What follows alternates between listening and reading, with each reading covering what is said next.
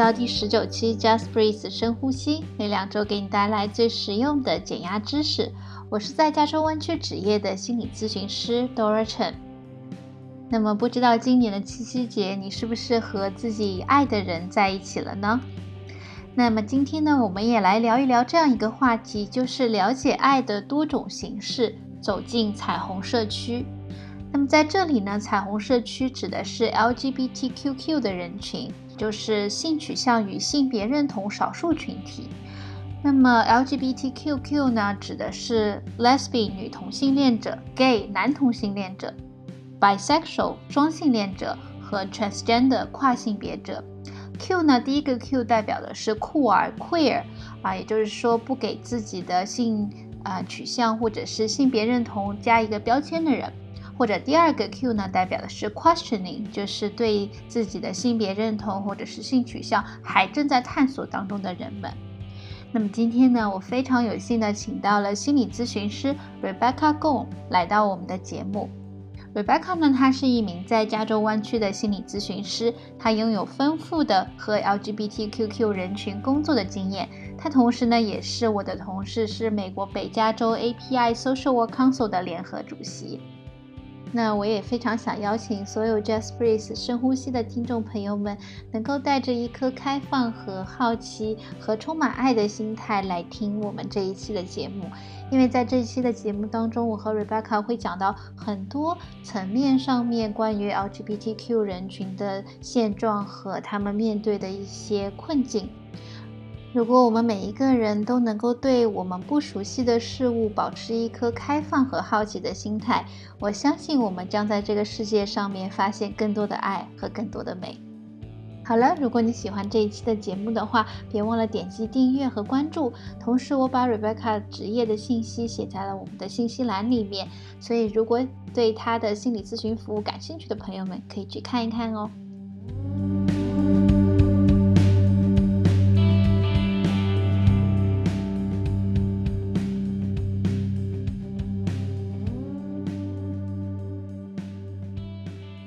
那 Rebecca 公很高兴你今天愿意抽出时间来来到这个 Just Breathe 深呼吸的节目，那非常荣幸的可以请到你，啊，也想请你向我们的听众朋友们简单的介绍一下自己，尤其是你在和这个性少数群体这些工作的经历。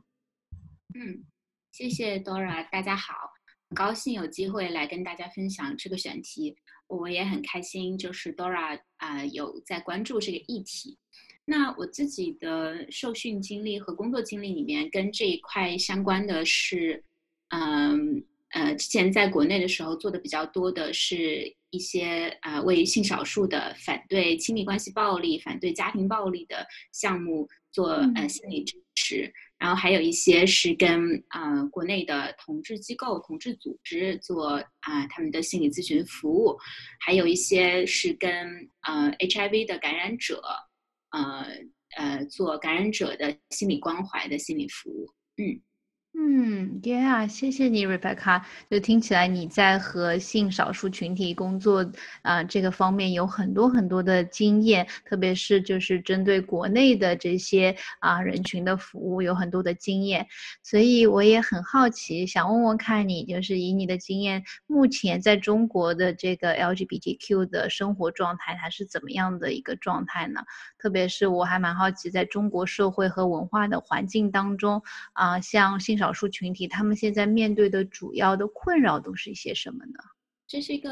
很好的问题。嗯，我我也在思考一件事情，就是我们的交叉性，就是每个人身份的交叉性会怎么影响我们我们的，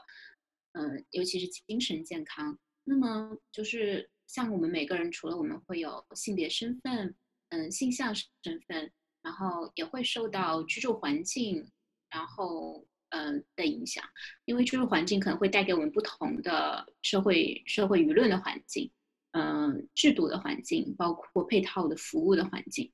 嗯，在中国的情况呢，嗯，事实上，嗯，从九七年之后呢，同性之间的这个性行为就已经合法化了，之前是有流氓罪的，就是哦，然后在零一年，就是二零零一年之后呢，就是呃。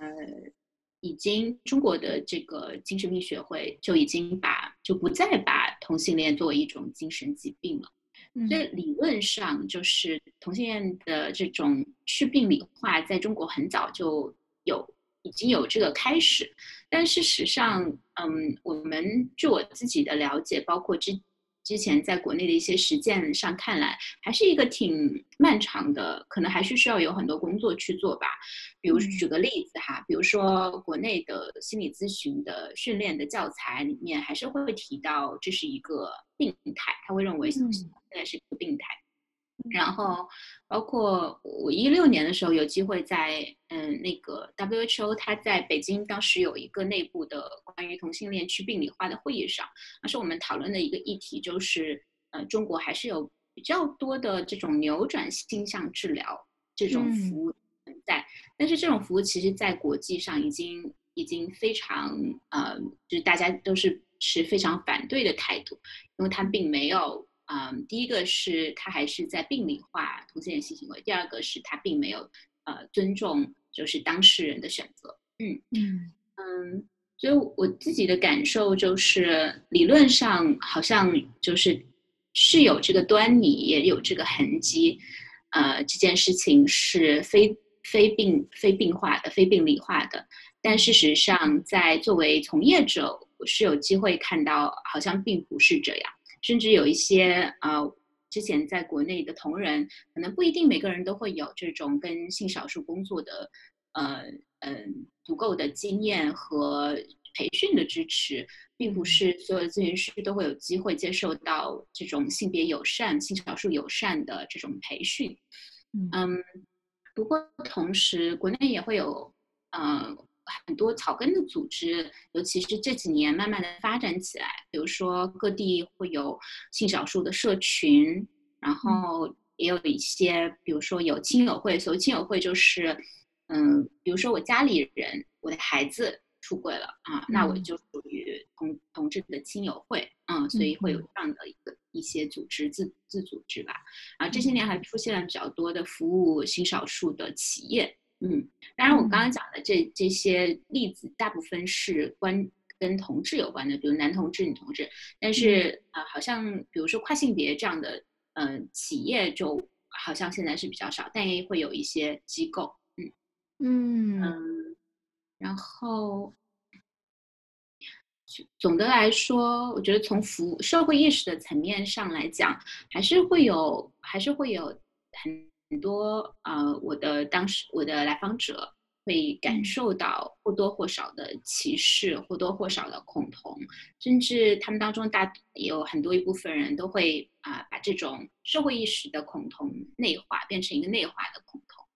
嗯，然后国内除除了社会的意识，然后从服务的角度上来讲，也比如说我们在湾区有时候会有机会看到性别中立的厕所，嗯，可是。在国内就蛮少见的。我的印象就是，我当时去拜访嗯玛丽斯特普，就是一个性教育的机构的时候，他们的北京办公室是有这种性别中立的厕所，然后也会有一些同志组织会有性别中立的厕所。可是绝大部分，尤其是公共的场所，尤其比如说商厦，就非常非常难见到这样配套的服务。嗯嗯，然后娱乐的服务也是。嗯，尤其这个也跟嗯，就是宣传法规有关了，就是也很比较难见到，就是性少数的人群在荧幕上。嗯，然后制度的角度的话，再补充一点就是，嗯，比如说现在在国内，嗯，是没有没有办没有就是同志人群是不可以结婚的啊，就是法规上有很多是没没有支持的。嗯，那配套的就会变成嗯没有伴侣权。然后，比如说，呃，包括子女的问题，他们也很难要孩子，呃，这个可能跟后续的跟福利也会有关系。所以，嗯，所以我我可能讲的比较碎，到时候希望你帮帮忙剪一下。我觉得你讲的非常的全面，就是从啊每一个 level，对不对？这个 macro level 就大环境下面到法治到就是 clinical，就是我们的这个临床的方面，你都讲到了。那我觉得确实是这样，因为我也有和就是来自中国的 LGBTQ 人群工作过，然后也和美国的这边的 LGBTQ community 也都有很多的工作。我觉得确实是这个样，就像你说的一样，在中国的现状下面，虽然说是啊呃。on paper 纸上，它规定说你你不可以歧视或者怎么样，但是其实它没有一个啊政策的保护这样同等的权利的话，那其实还是同志也好啊，跨性别者也好啊，甚至 queer 也好，其实在生活当中还是会遇到很多的这样的歧视啊，甚至是像你说的一样，就是嗯把歧视内化了，就是这个各个群体之间也会有这样的歧视。啊，那我觉得确实就是啊，同志的啊这个环境比较，呃，已经是挺难，就是要争取自己的权利，就是已经很艰难了。那更不要说就是跨性别者，他可能一系列的就是社会上面的，他要改变自己的这个身份证啊，然后还有就是他的穿着打扮什么之类的，这个好像就是更加难的一件事情了。对对对对对，嗯嗯。讲到，因为你提到了跨性别，所以我想补充讲一点点，比如说医疗的方面，就是我就是有伙伴想做这个性别重置的手术，其实是很难的。这个难，比如说有经济上的限制，然后这个难还有就是跟家人的限制，因为现在国内的要求是你必须要已经告知你的直系亲属，你才可以去做这个手术，所以。所以这其实是一个很大的障碍，因为在国内的环境之之下，不不是每一个性少数人群都会有这个资源和条件去跟家里人出轨，所以嗯，就是比如说这个方面会也会有一些困扰，还有更具体的就是比如说，嗯，这也是跟医疗有关，就是要孩子这个事情，比如说如果是嗯没有一个合法的管道去做这个事儿，嗯。我知道，我还我还想补充一点点关于，比如说大家可能来找我工作的伙伴，他可能会有什么样的困扰？这个部分我我需不需要也分享一点点？嗯，可以啊，可以啊。嗯，就是刚刚提到了，就是有自我认同的议题，嗯，有内化的恐同，然后也会有家庭暴力的议题。这个有时候是来自父母的家庭暴力，尤其是孩子出柜，尤其或者是孩子。嗯，就是呃，这个是跟要跟父母说我想去做性别重置手术，嗯，这种。情况就我们就是嗯，跟过跟很多很多情况都是，就是父母难以接受这件事情，然后试图用暴力的方式让孩子改变改变自己的性象，改变自己的身份认同，啊，有些情况甚至会出现把孩子送到强制性的。呃，非不太规范的，就是所谓的精神矫治的中心。嗯，那家庭暴力还有一种就是亲密关系的暴力。嗯，亲密关系也是啊，跟我工作的伙伴会比较多谈到的议题。嗯，尤其是同性之间的亲密关系暴力，好像比呃异性之间的亲密关系暴力更为隐性。嗯，或即便是对于异性之间亲密关系暴力，我想就是对于嗯，对于呃，或就是绝大多数人来说，也会有一个自我教育的过程。好像这两年的环境会好一点，大家会慢慢意识到，嗯，就是暴力是不对的。嗯嗯，不过也会有一个过程啊。所以呃，对于同志之间亲密关系暴力会更隐蔽啊，因为他都不一定跟你出柜，跟周围的人出柜就更难跟周围的人寻求支持。然后，嗯，你刚刚讲到是不是在纸面上会有反歧视？这个我我我可能，比如说在以反家暴这件事情来说，反家暴法里面是不会是没有提到同性伴侣的。嗯，哦，对，是没有提到的。对，嗯嗯，然后，嗯，然后性少数的伙伴对于亲密关系上面的困扰，嗯，还有一些来访会跟我提到他们会存在难以交友的问题。因为并不像有，就像异性恋的关系会有比较多的平台，然后社会环境也会比较支持，所以大家的社群和能接触到的范围其实是相对比较窄的。嗯，然后还有一个衍生的跟亲密关系有关的问题，会是就是婚，就是形婚、形式婚姻。嗯，所谓形式婚姻，嗯，就是比如说一个女同性恋和一个男同性恋两个人去呃走法律意义上的结婚，然后这个结婚证可能是未来为了给双方的父母一个交代，然后两人彼此可能会有自己各自的呃亲密关系。啊，这这个这个会成为呃这个也是有有一些我的来访的选择，但嗯。有一些也会遇到在这个过程当中会遇到各种各样的问题，因为它毕竟涉及。呃，经济它也涉及家庭两个大的家庭，它还涉及隐瞒，它也涉及信任，还涉及好多重的，比如说我自己的亲密关系和我这个法律上的婚姻关系的之间的有一些矛盾。嗯，另外一个，嗯，另外一个议题就是同期的议题，我不知道你有没有听过这个词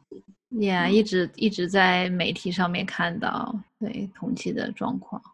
嗯。那同期跟嗯行为有个区分，嗯，会是在我自己的理解，就是同性婚姻它至少是两方是知情的，可是同期的情况往往是现在比较多见到的情况是，呃，男同志在隐瞒自己性向的前提下，呃，去跟去跟异性恋的呃女性去结婚，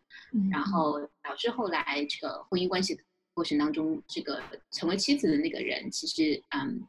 其实一直都过得并不是没有没有享受到就是夫妻的生活或者是真正的亲密关系啊，所以这也是我想提出来的一个议题。嗯，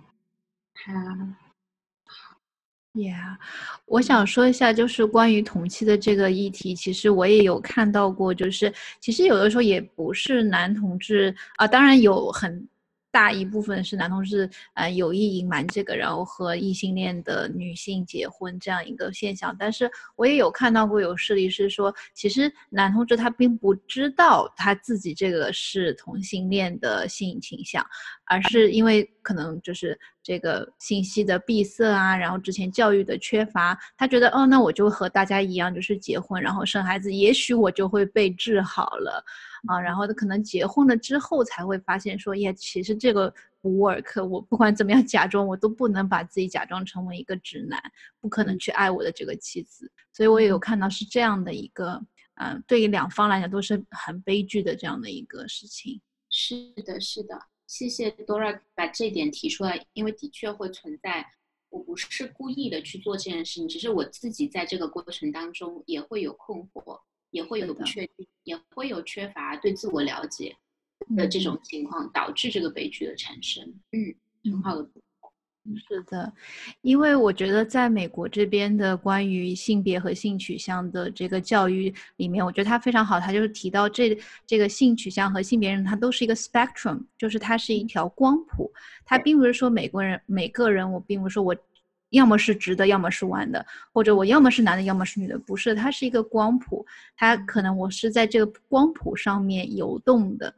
对不对？我可能一样百分之三十的 straight 直的，然后百分之七十的弯的，这都是有可能的，所以并不是那么的 binary，就是非黑即白的这样的一个状况，所以这可能就是更多的需要我们自己有这样。足够的知识和对自己足够的了解，才能够为我们的人生，特别是亲密关系上面啊，找到一个更加适合我的亲密关系。对对，嗯，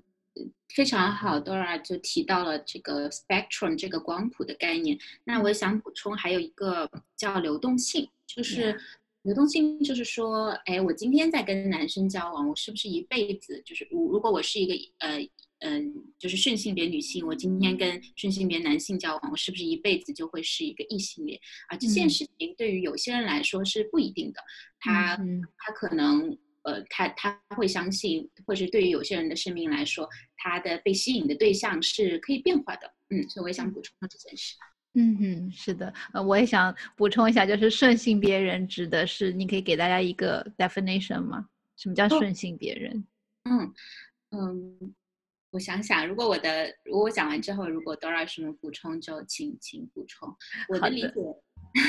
就是跟就是一个人他认同自己出生的时候生理分配的那个性别，就是尤其嗯，就比如说我出生的时候啊，如果你的嗯嗯你的生生理上你的身体上是有比如说女性的呃器官嗯，生殖系统，那医院就会判定，哎，这个人的 birth sex 就是女性。那如果我认同这件事情，那我那我就是一个女性的顺性，我就是一个顺性别的女性。嗯，我不知道这个清不清楚，多少可以补充。嗯嗯，我觉得你讲的非常清楚。我觉得特别是就是呃，我有一些顺性别的朋友，他会跟我说啊，我觉得好奇怪，就是我为什么现在会有这个性别认同的问题？我自始至终都没有怀疑过我的性别，我觉得我就是女的，我或者我觉得我就是男的。那你之所以没有觉得这个也是问题，对于你来说，是因为你很 lucky，你是一个顺性别人，你正好你自己的性别认同和你的生理性别。是一样的，对对，而且社会环境就能够大家能够看到的，嗯，比如说我们绝大多数的影视作品也好，或者是公众人物也好，都是顺性别的，都是异性恋的。那对于这两种身份之外的人，对他们来说，他能看到的就是所谓的那个 model 是很少的，对那种自我怀疑和困惑和无助的感觉就可能会更强烈。嗯，是的，我没有一个很好的 role model，知道说，哎，我现在经历的这些困惑到底是怎么回事？对对对对，Yeah。那我觉得这就讲到了一个问题，就是说，我相信在听我节目的应该也有一些朋友，他可能属于这个 questioning 的阶段，就是他对于他自己的性取向和性别认同有一些困惑。因为刚才你也提到这个流动性，这非常好的一个议题，流动性的问题，可能他现在啊，可能过去我一直坚信的一个我的性取向。啊，或者是性别认同，现在发生了改变，我开始感觉到这个流动性了。那不知道 Rebecca，你有没有什么很好的建议，能够帮助大家可以更好的探索自我吗？嗯，我我想说每个问题都是一个很好的问题。我刚刚又想，嗯，因为我从我我相信，包括我从我自己的来访身上也学习到，就是了解自己是一个是一个嗯需要时间的过程。所以，困惑是正常的事情。那了解，嗯，性别认同或者是性向，也是了解自己的一个部分。嗯哼，我想，我之前跟呃来访者工作的方法，通常会是，比如说鼓励自己去探索。嗯，然后还有一件件事，我觉得很重要，就是有一段时间会有一些来访者会特别执着于。快速的给自己一个标签，嗯，遇到情况就是他跟我讲说，啊，我我我好像被男生吸，被这个男生吸引，但我同时我我又被那个女生吸引，我不知道我是谁，嗯，那个不知道我是谁，有一部分是那种有一种有一种紧迫感，去赶紧把自己放到一个框子里面，所以我我想提出来的一件事情就是不要觉得非常。必须的要给自己一个标签，不要觉得非常必须的要把自己放在一个固定的框子里面。嗯，可能这样一来会给自己更多的轻松感和空间去探索自己。嗯。是的，我在想，就是 LGBTQ，对不对？这个 Q 这个代表的 queer，就是酷儿的这样的一个概念啊，也许是可以给大家带来更多的宽松感。因为这个 queer 它本来它这个所谓的 label，它其实并不是一个 label，它是一个很流动性的一个称称呼吧。可以说，就是如果我说我是 queer，那我并不是说我是我是 lesbian 或者 gay 或者是 bisexual。我我没有在 define 我自己，我还是就是一个非常啊 free 的在探索自己的这样的一个阶段。对对对，嗯，那除此之外呢，可能还可以做的一点事情就是，比如说教育自己，就是我们去搜寻一些信息，嗯，就互联网上现在有非常非常多的信息，嗯，然后还有还有一点可能也很重要的就是，试图跟跟自己有。同样或者类似困惑的人去连接，比如说可以找当地的一些这种同志友好的机构，或者是性少数的机构，或者或者甚至是或者是或者是搜寻有没有这种呃互助的小组，或者当地有没有一些呃像这种可以跟当地机构联系的热线，都会是一个。都会是一个开始，都会是一个出口。当然，可能真的去做这个行为之前，可能会给自己很多很多压力。嗯，但我想的就是，但我想在这里就是鼓励大家去做这件事情，因为你做这件事情不代表你要定，不代表你要标签自己，而这只是一个尝试，只是一个探索，没有关系的。嗯嗯，在探索的过程当中，尤其想想鼓励大家，就是避免很多的这种自我价值要怎么讲啊？就是自我评断。对对对，就避免这种自我评断，嗯，避免就是过度的解读自己，嗯，更多的我想鼓励大家去遵从自己的心，嗯，然后还有就是，如果你有持续的一个很强烈的感受，比如说我持续的对于呃某一种类型的。某一种类型的伙伴，某一种类型，甚至是身体上的欲望，我持续的会有，好，好像是对这样的情况，我都会有一个持续的感，呃，感受。那不要不要忽略那个感受，嗯，不要因为说好像我不希望我自己是那个样子的，或者我内心有一个内化的恐惧，我就要忽略那个感受。我我想，我们作为嗯咨询师、心理工作者，都会想鼓励大家去拥抱自己的感受，面对自己的感受。嗯，所以这件事情也很重要。然后，我想可能最后还可以加的一点就是，如果嗯，如果觉得很困惑，如果很需要支持，也也可以去寻求支持。嗯，这个支持可以包括嗯性教育工作者，也可以包括像 Dora 和我这样的心理工作者，去给自己提供支持。嗯，对。Yeah，我觉得你说的特别好，特别是关于就是拥抱我们自己内心最真实的感受这一点。嗯，我觉得它不仅可以 apply 在我们的应用在我们的这个性取向和性别认同的这个探索方面，也可以就是应用到很多生活的方面，对不对？我想要找一个什么样的啊工作，我想要从事一个什么样的。呃，事业，我想要发展什么样的兴趣爱好？我想过一个什么样的生活？这些都像我想要和谁在一起一样，都是我们要持续的去探索，去更多的了解自己的方面。嗯，是的，Yeah。好，那我觉得。呃，最后一个问题，我觉得也挺重要的，就是说，呃，我身边也有很多是呃，identify 就是自我认同为直的呃顺性别的人啊，朋友们。那么他们啊，听到了就是 LGBTQ 社群里面有很多的呃人需要帮助，然后也非常想要去为这个社群做一些事情。那常常我遇到的问题就是，我可以从什么地方开始做起呢？嗯。你知道，我要，我又觉得这是很好的。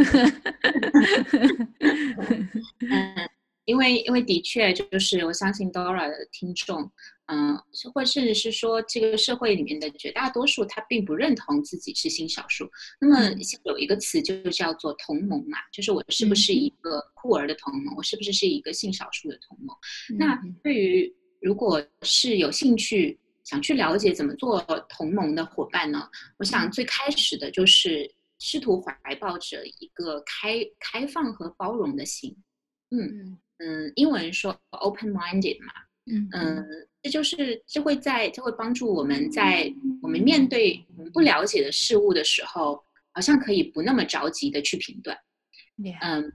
然后还有一点就是，也是跟上面谈到一样，就是会有一个自我教育的过程。嗯，我想不仅仅是对于自我认同为性少数的伙伴，包括对于自我认同不是性性少数，但是想成为嗯嗯这个同盟的伙伴来说，教育自己，了解自己，哎，这是怎么回事？跟我不同的人群，因为有时候嗯，我们的恐惧是来自于我们的无知。当我去了解的时候，那个时候好像我的心就可以变得温更温柔，我的心就可以变得更打开。嗯嗯。那同时呢，嗯，这接下来这这这两点可能这几点可能都是跟那个开放包容之心一致的。比如说，嗯，我比较常常会提醒自己的一件事情，就是要避免预设。预设就是，呃，我比如说我有我们去工作，绝大部分人，包括我自己，在嗯以前可能都会觉得，哦，那大家都是就是异性恋吧，大家都是顺性别吧。嗯，可是是不一定的。所以，避免预设会帮助我们使用更包容性的语言。嗯，英文里面大家现在会比较嗯做成一个规范，就大家会常常问，哎，你的 pronoun 是什么？你的人称代词是什么？对，大家会选择讲说，哦，我是 she，我是 he，或者我是 they。嗯，在中文里面好像现在还没有这样的习惯。嗯，不过我自己做咨询的时候，常常会尝试使用这样的语言，比如说伴侣，用伴侣、交往对象、约会对象这样的语言来取代啊，一开始去预设对方是以男朋友、女朋友或者丈夫或者是妻子。所以这是一个使用更包容性的语言的例子。嗯。另外一件事情，我想可能有帮助的，还是试图去察觉自己的刻板印象。嗯哼，说是不是啊？我想象的，因为因为其实影视作品，包括国内，因为有很多所谓叫打引号哈卖腐的作品，都好像都好像是把，比如说男同志人群往往一种模子上面去描绘。可是，嗯，任何一个性向群体的伙伴。就是跟都是跟嗯异性恋群体的伙伴是一样的，大家不管是什么性向，在这个群体之中都会有各种各样的表达，都会有各种各样的存在，也有各种各样的关系。所以就是鼓励自己试图去察觉自己可能会有的刻板的印象，也可能是一个有帮助的方式。嗯，还有一件事情，尤其是对于自我认同是。嗯嗯，顺性别和异性恋的伙伴，嗯，这个这个意见，嗯，可能会有一点点，有一点点负担，嗯，就是我想鼓励大家去反思自己的特权。Yeah，我们我们生下来的环境，就是爸爸妈妈可能都在教导或者是引导我们，大众媒体可能都在鼓励我们。那个环境是一个呃异性恋的环境，是一个顺性别，是一个所谓正常的环境。可是所谓正常这个词本身是一个特权，就是我们因为在这个社会里面是大多数，我就获得了，比如说公开表达自己的特权，我就获得了观看跟我呃同样性向的人的亲密关系的这种影视作品的特权，我就获得了婚姻的特权，我就获得了生育的特权。而这种这种是跟我不同的人群可能并没有的，所以我想鼓励大家去做这件事情，去做反思自己的特权。嗯嗯。那其实我知道也有很多伙伴，嗯，本身也认同自己是同盟了，他们也勇敢的呃在网上发声和表达，这当然是很好的。嗯。不过，对于这些已经就是自我认同是，哎，我是同盟，然后我也做这样公开的表达，没有问题的伙伴来说，我我可能想更鼓励他们再往前走一走。嗯嗯，比如说，也可以提供经济的支持。有国内有很多呃性少数的机构是所谓的民间机构，所以他们会他们的 funding 上其实常常会有一些艰难之处。会想鼓励大家去跟就是你自己认同的机构去给他们做这你力所能及的这种捐助，嗯，还有一件还有一点就是我想可能嗯在讲到性少数的时候更想落下来，那不是一个概念，它是一个个具体的人，嗯，很可能你的生活当中也会有这样的朋友，所以当当你有这样的朋友的时候。我想，他最不需要的就是你刻意的对他区别对待，因为，因为他毕竟是一个丰富的人，而不是一只是一个性向或者是性别的标签。嗯，所以也想特别指出这一点。嗯，对，好像是好长。没有，我觉得你提的这几点建议都非常非常的好。我觉得特别是就是说到这个特权 privilege 的时候，我就想到说，当一个。异性恋顺性别的人说：“哦，我的老公或者我的老婆，呃，很自然的和大家说这些话的时候，其实就是一种特权。因为可以想象看，就是如果在一个社会不那么开放的环境里面，如果是同志或者是啊跨性别者等等，他可能不会这样子，呃，可以很 freely 的称呼自己的这个伴侣。”啊，所以我觉得确实是要去审视自己的特权，它可能会让你觉得很不舒服，让你觉得说啊，天哪，这不是应该的吗？啊，对啊，这对你是应该的，因为你是 你是你觉得它是应该，因为你是生活在这个大部分 majority 这个大多数人的这个群体当中，但是你要如果真的想要成为一个同盟的话，就要去想想看，这个对于那些少部分的群体来讲，这意味着什么。嗯，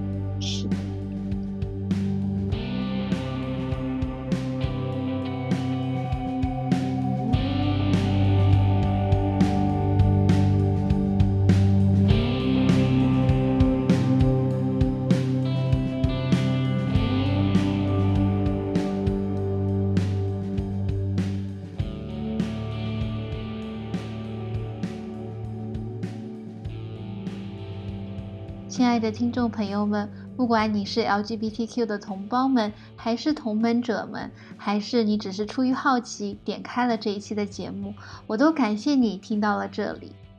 那么在和 Rebecca 的讨论当中呢，我越来越觉得了解自己、接纳自己是一件多么重要的事情。同样的，如果我们能够做到了解和接纳自己，我们也一定能够以一颗非常开放和平等的心态来对待他人。接纳和了解他人和接纳和了解自己，通常是相辅相成的。本期的播客就到这里了，非常感谢你的收听。如果你有什么样的感想，欢迎给我留言，让我知道你心里的想法。也欢迎你把这期节目的内容分享出去，让更多的人来了解 LGBTQ 的社区。